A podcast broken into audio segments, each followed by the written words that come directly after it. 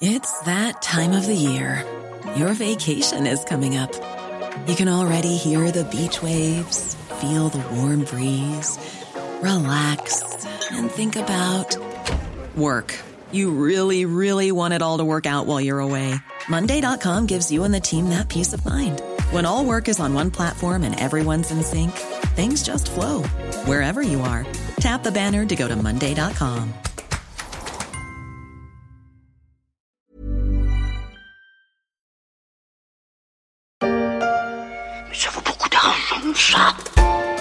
En fait, non, ça vaut plus rien, ou en tout cas pas grand-chose, bien moins que ce que certains ont déboursé. Comme on dit, les NFT, ça a eu payé.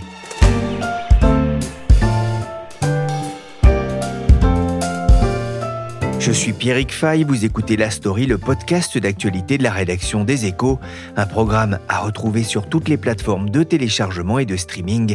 Abonnez-vous pour ne manquer aucun épisode. Séance shopping en ligne pour ces deux amis. Ils veulent acheter un NFT. Avant de vous expliquer ce que c'est, voici à quoi cela peut ressembler. Des dessins de singes déguisés, des personnages de science-fiction. Celui-là, ouais, celui-là, il est joli. joli, il sort un peu du lot. Leur choix se porte sur celui-ci. Le prix, tenez-vous bien, 750 euros. C'était en février 2022, dans le 20h de TF1. On ne peut pas faire plus grand public. Les NFT étaient sortis du monde des geeks et des amateurs d'art moderne. En 2021, des investisseurs ont dépensé plus de 40 milliards de dollars dans le monde sur ce marché des NFT, selon une étude de Chain Analysis. Certains de ces objets numériques ont même atteint des records alors que plusieurs artistes se sont jetés à corps perdu dans l'expression virtuelle. Et ça sert à quoi? Ça sert à quoi? C'est de l'art, il est con celui-là. Tu sais combien je l'ai payé 40 plaques. Et en plus cash parce que cet enculé il se la joue, je suis un artiste, je prends pas l'échec. Et l'autre il me demande à quoi ça sert. Ça sert à rien, tu mets ça chez toi et puis c'est tout. Sauf que, Patrick, la vérité, c'est que les NFT, on ne peut même pas les mettre chez soi au mur. Il y a encore quelques mois, tout le monde voulait son NFT, toutes les entreprises voulaient y être, sorte d'image pieuse, symbole d'une nouvelle ère, celle du tout numérique et des crypto-monnaies. Mais si vous êtes abonné à la newsletter des échos, le Web 3 de Thomas Pontiroli et Samir Touzani, vous êtes sans doute déjà au courant. Les NFT n'ont plus la cote. Les NFT, ce sont ces jetons virtuels non fongibles, c'est-à-dire uniques en leur genre, de la même façon qu'il n'y a qu'une Joconde ou une liberté guidant le peuple. Un jeton qui dit que vous en êtes propriétaire jusqu'à sa revente, et aujourd'hui, c'est bien le problème. Pour les NFT, c'est un peu qui n'en veut. « 3615 code de qui n'en veut pour les jeunes qui n'en veut. Aujourd'hui, un jeune qui n'en veut. Comment que tu t'appelles? Bonjour Thomas Pontiroli. Bonjour Pierrick. Vous êtes journaliste aux échos et vous avez épluché récemment les données compilées par le site d'AppGamble, une plateforme spécialisée dans les produits crypto. Le site pose la question, les NFT sont-elles mortes? Est-ce que vous avez des éléments de réponse? Alors il y a quand même un chiffre qui est marquant dans cette étude, c'est que sur les 73 000 collections de NFT étudiées, 95% valent 0 dollar ou 0 euro si vous préférez, 0 Ether, bref, rien du tout. L'étude pointe aussi du doigt le fait que 23 millions de personnes ont perdu de l'argent et que un cinquième des plus grosses collections de NFT, donc celles qui étaient les plus médiatisées à l'époque, en 2021-2022, ne valent plus rien non plus. Autrement dit, une grosse partie, voire la totalité du marché des NFT aujourd'hui ne vaut plus rien. Alors il faut nuancer quand même cette information par le fait qu'il s'agit d'un échantillon et que DappGamble n'a pas étudié tous les NFT. On estime avec Dune Analytics, une autre plateforme, qu'il y a environ 150 millions de NFT en circulation, mais que une énorme majorité de ces NFT ont été mis sur le marché gratuitement. C'est des marques ou c'est des individus qui ont essayé de les proposer aux enchères, mais ils n'ont tout simplement pas trouvé preneur. Un exemple pour illustrer la déconfiture du NFT quand même, vous vous souvenez peut-être des stars qui avaient acheté à l'époque des NFT de singes, les Bored Ape Yacht Club.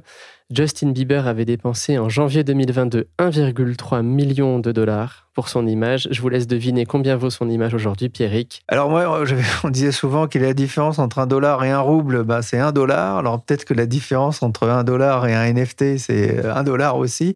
Non, je sais pas, ça vaut Alors, il combien en reste environ 40 000 dollars. Is it too late now to say sorry? cause I lost you lots of money. Le message du singe Bornhap à Justin Bieber dans l'émission The Late Show aux États-Unis. Pour surfer, il lui conseille d'investir sur l'image d'une vache porteuse d'une casquette sur laquelle est inscrit Careful, prudence. You got a chance to make that cash back now. Invest everything in this cautious cow. Alors, il n'y a pas que Justin qui rit jaune. L'auteur de l'étude estime que 23 millions de personnes détiennent aujourd'hui des NFT sans valeur dans leur portefeuille numérique. Et pour les NFT qui ont encore une valeur, le bilan est aussi morose y compris pour les 100 plus grandes collections de jetons. En janvier 2021, ce top 1 représentait 15 milliards de dollars. En décembre, il valait trois fois moins. Thomas, c'est la purge, mais le marché n'est pas enterré. Il bouge encore, il y a encore des, des transactions Alors oui et non. L'étude dit que 79% des NFT mis en vente ne trouvent pas preneur. Mais lorsqu'on se penche sur les volumes euh, réels, on remarque quand même une reprise en 2023. Donc le marché avait été divisé par 10 en 2022, passant de 12 milliards au premier trimestre à environ 1,2 milliard au dernier trimestre 2022.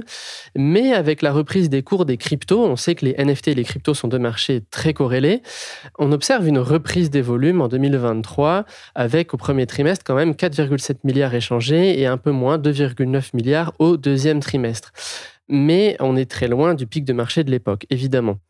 Il faut ajouter à cela qu'une grosse partie des échanges est en fait propulsée par le jeu. On pense à Sorare, par exemple, le jeu de fantasy football. Eh bien, en réalité, il y a vraiment des échanges qui se font avec ce secteur-là. De façon un peu plus de niche, on a des marques comme Nike qui vendent des NFT. C'est la marque qui en a le plus vendu. En 2022, ils en avaient écoulé quand même pour 185 millions de dollars. Malheureusement, on n'a plus de chiffres à jour, c'est que ça se passe peut-être plus si bien. Et autre indicateur, Nike ne vend officiellement pas de NFT, le mot n'est jamais mis en avant, alors que en 2022, c'était trois lettres magiques. Ouais, 185 millions de dollars, ça en fait des paires de godasses, j'ai envie de dire. Il y a une entreprise quand même qui symbolise les difficultés de ce marché, c'est Yuga Labs. Qui est-elle Alors c'est un studio créé en 2021 en pleine bulle spéculative autour des NFT et en fait ces gens-là ont commencé à créer des images de singes et de punk, donc c'est les fameux Board IPO Club et les CryptoPunk. Il y a aussi les Mi-Beats, bref il y a plusieurs collections qui appartiennent à ce groupe-là. Ils sont les plus connus euh, du marché. Snoop Dogg et Eminem avaient fait un clip euh, en commun euh, pour mettre en avant ces singes. On les voyait un peu partout sur les réseaux sociaux affichés en images de profil sur Twitter. Alors aujourd'hui il n'y a plus personne qui les affiche parce que c'est carrément ringard. Les choses vont vite. Et en mars 2022, Yuga Labs avait levé 450 millions de dollars auprès notamment d'Andreessen Horowitz, donc un des plus prestigieux fonds de capital risque américains. Valorisation 4 milliards de dollars pour une équipe de moins de 100 personnes à l'époque. La promesse, c'était d'enchaîner sur un métavers et sur une crypto, le ApeCoin, donc le jeton de singe, monnaie de singe. Et aujourd'hui, cette monnaie-là a perdu environ 80% de sa valeur, en tout cas depuis le début de l'année. Et alors, on a reparlé du Galabs récemment parce que la société a licencié et des investisseurs se sont retournés contre elle ainsi que contre la maison Sotheby's. Pourquoi? Parce qu'ils lui reprochent d'avoir trop mis en avant la valeur de certains actifs et d'avoir quelque part un peu gonflé, avoir contribué à gonfler la bulle. Petite anecdote quand même, j'avais consulté les documents, le DEX de Yuga Labs à l'époque et il réalisait une marge de 95,5% en 2021 et en 2022, c'était même monté à 98,8%. Donc autant dire que c'est un business presque parfait. From the D to the LBC de Eminem et Snoop Dogg, la vidéo avec les singes du Board App, une vidéo très réussie d'ailleurs, on peut penser qu'avec ils ont pu se rattraper financièrement. Thomas, pourquoi cette perte d'intérêt pour les NFT euh, d'ailleurs? Alors, il y a au moins deux grandes raisons. La première, c'est évidemment la hausse des taux d'intérêt. Donc, par effet de cascade, les investisseurs ont rationalisé euh, leurs investissements. Ils se sont délaissés des classes d'actifs les plus risquées. Donc, en premier lieu, la tech, les startups, viennent ensuite les cryptos et en bout de chaîne, évidemment, les NFT. La problématique, elle vient aussi du manque de confiance il y a eu énormément de manipulations, beaucoup de pyramides de Ponzi. Des groupes d'amis qui lançaient des NFT, des collections, et euh, assuraient une promotion très active sur les réseaux sociaux à grand renfort de robots et éventuellement de quelques people. Le cours montait, on promettait éventuellement un écosystème derrière, et quand les jetons étaient bien hauts, évidemment, on partait et on plumait les derniers arrivés. La mécanique est connue, archi connue. On peut citer l'exemple d'Aurélien Michel, euh, qui a été arrêté à l'aéroport John Fitzgerald Kennedy en début d'année à New York. Il s'agit d'un jeune Français de 24 ans qui s'affichait sur Instagram en Ferrari ou dans les tribunes à la Coupe du Monde du Qatar. et ben lui avait vendu des NFT et en fait dérivé les fonds vers son propre portefeuille.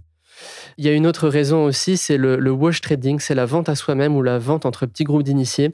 En fait, euh, ben, j'ai un NFT à 1000 dollars, Pierrick, je vous le vends 2000 et vous me le revendez 3000 et ça fait du volume, ça fait une hausse de la valeur. Eh bien, figurez-vous qu'on estime, d'une analytique, estimé qu'en janvier 2022, donc au plus haut du pic, 80% des volumes du NFT étaient du wash trading, des échanges bidons. Ne prends pas pour un con non plus. Ah, les arnaques ont fait du tort hein, sur ce marché des NFT, mais c'est valable pour beaucoup d'actifs financiers. Thomas, un dernier mot, quelle est l'attitude des marques vis-à-vis euh, de ces produits? Le mot NFT était euh, porteur d'innovation et euh, potentiellement d'enrichissement parce qu'il suffisait de miser sur le bon dada pour éventuellement faire une culbute et quelque part c'était devenu un casino géant. Et donc quand les marques se sont mises toutes à proposer des NFT, il y avait la promesse sous-jacente et non dite que eh bien, on allait pouvoir s'enrichir. Et alors, quand on a commencé à constater que euh, ça allait être compliqué, on a commencé à y greffer des avantages, mais qui sont en réalité un petit peu factices, comme un accès euh, anticipé à certains produits, etc. Alors je voudrais quand même à ce moment-là euh, revenir sur la notion d'utilité, qui est très symptomatique du marché des NFT et de l'époque où il servait à rien d'autre qu'à spéculer. Donc on parle souvent dans les feuilles de route des projets du moment où on va leur greffer une utilité, comme si ça n'allait pas de soi. Et par exemple sur son blog, Nike, qui vend beaucoup de chaussures en NFT, assure, dans un avenir proche, nous présenterons l'utilité, les avantages de ces créations virtuelles Nike uniques restées connectées. Aujourd'hui, le terme n'est plus très porteur et on retrouve une utilisation plutôt dans le luxe, mais là, c'est plutôt justifié parce qu'il s'agit d'offrir un produit pour tracer un produit, pour assurer un suivi. Mais pour le grand public, pour l'instant, c'est un peu compliqué ça se fait beaucoup dans les montres, hein, notamment pour euh, euh, savoir qui est vraiment propriétaire euh, de la montre et lutter contre le vol. On en a parlé récemment dans, la story des échos. Il y a un exemple intéressant d'ailleurs d'une opération marketing autour des NFT qui n'a pas très bien marché, celle de Porsche. Alors Porsche, c'est intéressant parce qu'ils sont arrivés un peu après la bataille et ils ont proposé des NFT payants. Il faut savoir qu'à cette époque-là, donc en début d'année, toutes les marques offraient des NFT un peu comme des cadeaux, des goodies. Et Porsche s'est dit, on a une marque puissante, ils ont réussi leur entrée en bourse, euh, ils sont énormément capitalisés et euh, on va bénéficier de cet élan et les gens vont acheter des NFT. Et en fait, personne ne les a vraiment achetés et aujourd'hui, les jetons Porsche s'échangent environ à la moitié de leur valeur, donc on peut dire que c'est un échec.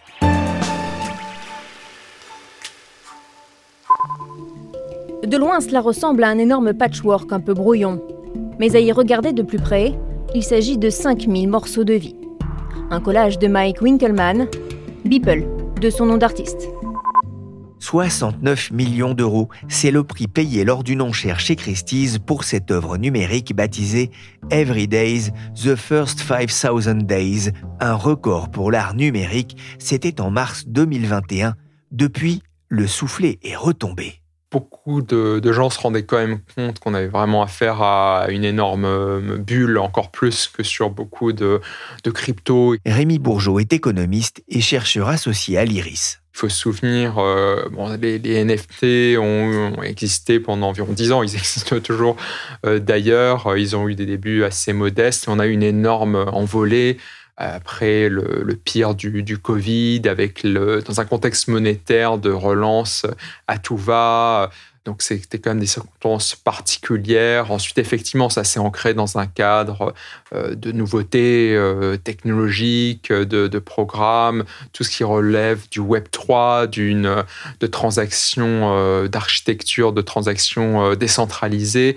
donc il y avait cette sorte de motivation, mais bon, on voyait bien que c'était quand même souvent extrêmement faible il y avait des sortes de liens juridiques qui n'existaient pas en fait entre la, la vente d'un NFT, la détention d'un NFT et tout ce qui concerne la propriété euh, des éléments en question, qu'il s'agisse d'images, d'œuvres ou de quoi que ce soit. Et après, avec une, un certain recul euh, historique, je disons, sur les, les, bulles en tout genre, on voyait bien que c'était assez délirant dans, une, dans une très large euh, mesure et que ça n'apportait pas grand-chose par rapport à des sujets qui peuvent être beaucoup plus euh, tangibles, intéressants, de décentralisation monétaire.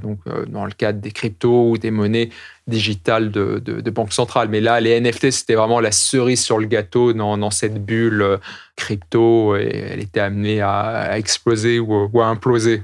On dit qu'il y a souvent l'importance de la confiance dans la valeur d'un actif, notamment d'un actif financier, fut-il une image euh, ou un tableau euh, dématérialisé?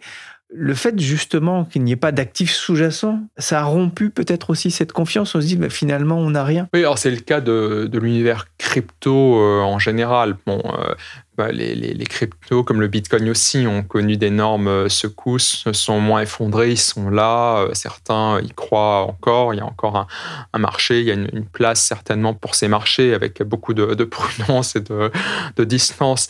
Là, euh, les NFT euh, prétendaient quelque part avoir une forme de sous-jacent et euh, ce lien n'était pas là en réalité. Ensuite, c'est toujours une grande question dans, dans les marchés, quel qu'il soit, ce lien entre les, les, actifs, le produit financier et un quelconque sous-jacent. On le voit dans les marchés financiers. Vous achetez une devise, ça n'est pas, vous n'achetez pas une partie du pays, mais il y a un lien évidemment entre cette devise et la vie économique du pays. Ça s'applique à toutes sortes d'actifs là, non seulement il n'y avait pas vraiment de, sous-jacent, mais il y avait une sorte de prétention euh, à un sous-jacent qui en fait euh, n'était pas là, où le lien n'existait pas réellement. Et encore, il faut voir évidemment les sous-jacents souvent risibles dont il s'agissait, moi, avec ces, images de, singes ou autres. Voilà, mais au moins, il y avait une forme de, transparence. Ils croyaient ceux qui, qui voulaient vraiment, ça n'engageait que ceux qui voulaient y croire quelque part. Ah, le marché des NFT a été très volatile, très spéculatif, non régulé, mais on a parlé aussi d'un marché manipulé, euh, dominé par ce qu'on appelle les baleines oui, alors on a eu euh, de véritables escroqueries aussi. Donc il y, a une vraie faille fondamentale dans, les NFT qu'on vient de, décrire. Ensuite, sur ça, évidemment, on vient se greffer toutes sortes de trafics, de truqueries. On, toujours, on le voit beaucoup dans, les cryptos euh, euh, en général. On a le scandale FTX. C'est au même moment, avec les fonds de FTX, c'est ce qui a précipité ce dégonflement de la bulle de nombreux actifs crypto en tout genre. Donc effectivement, ensuite, on a eu toutes sortes d'escroqueries, mais après des escroqueries déjà sur des euh, actifs qui n'étaient pas liés à un quelconque sous-jacent dont avec lesquels ils prétendaient avoir un lien. Donc euh, on était déjà dans une forme d'escroquerie.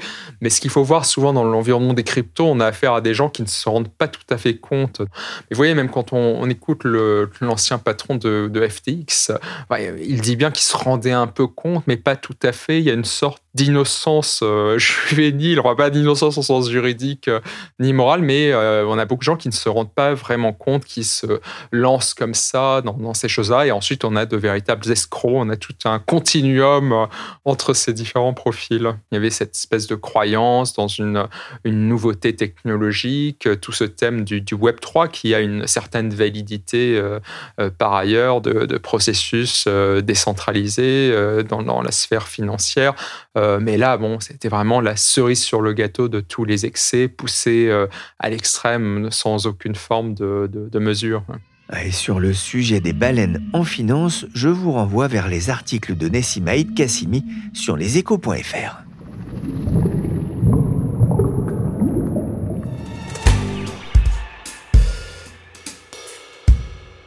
Les NFT, c'est pas seulement des objets de spéculation, ils peuvent aussi être un, outil de, marketing pour euh, les entreprises, pour euh, créer du lien entre des consommateurs et, une marque, par exemple. Oui, on peut imaginer toutes sortes d'usages. Donc derrière, il y a vraiment l'idée de contrats intelligents, enfin, d'utiliser les blockchains, euh, non pas pour des unités euh, monétaires, mais pour des choses, c'est leur définition même, qui sont différentes les unes des autres, des sortes d'objets, euh, des euh, actifs ou quelque chose.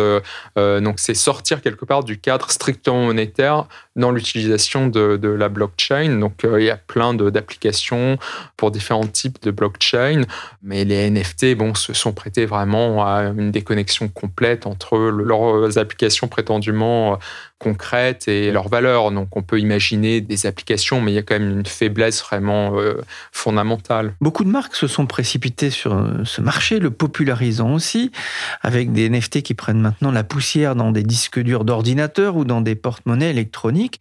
Mais les NFT, est-ce qu'ils n'ont pas aussi un, intérêt euh, dans des marchés plus de niche comme le marché de l'art ou, le marché du luxe? Alors là, c'est justement par là que sont engouffrés les gens qui ont porté les, les plus grands abus euh, du, secteur. Et c'est souvent par l'art que ça pointe avec l'idée qu'on pourrait détenir une, sorte d'œuvre par le biais de, NFT. Le lien, juridique, le lien de propriété n'est simplement pas là. Donc il faudrait vraiment définir les choses clairement. Ça n'a pas du tout été le cas et tout ça reposait sur une énorme euh, confusion dans un cadre d'engouement, euh, dans des conditions monétaires spécifiques, où on avait quand même des bulles euh, dans, dans tous les sens. C'est-à-dire que quand on achetait le, NFT d'un tableau qui existait ou n'existait pas, on n'était pas propriétaire de l'œuvre hein, et on ne pouvait pas en, tirer le fruit. Justement. Non, le, NFT n'est pas un certificat de propriété, ça n'est pas reconnu comme tel, ça n'est pas formulé ainsi. Il y, a, il y a un certain lien comme ça.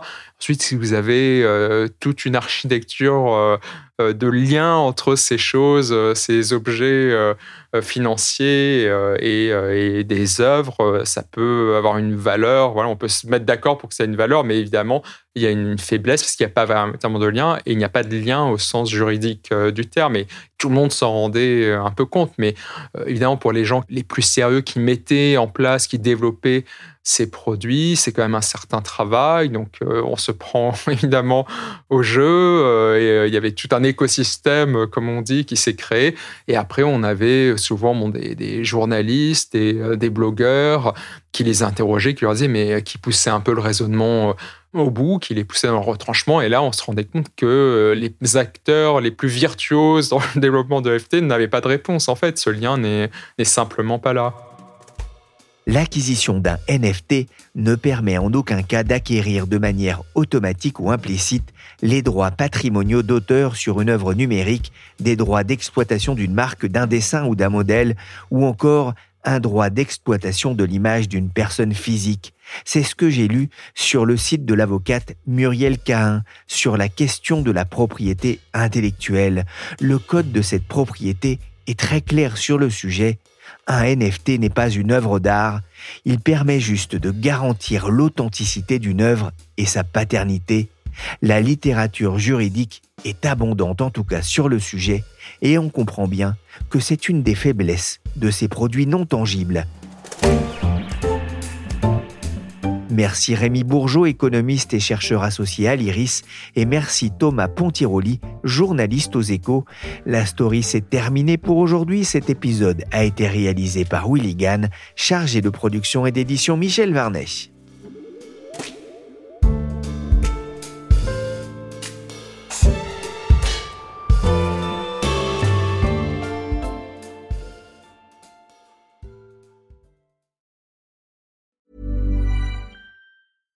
Small details are big surfaces. Tight corners are odd shapes.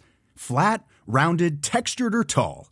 Whatever your next project, there's a spray paint pattern that's just right. Because Rust new Custom Spray 5 in 1 gives you control with five different spray patterns. So you can tackle nooks, crannies, edges, and curves without worrying about drips, runs, uneven coverage, or anything else. Custom Spray 5 in 1 only from Rust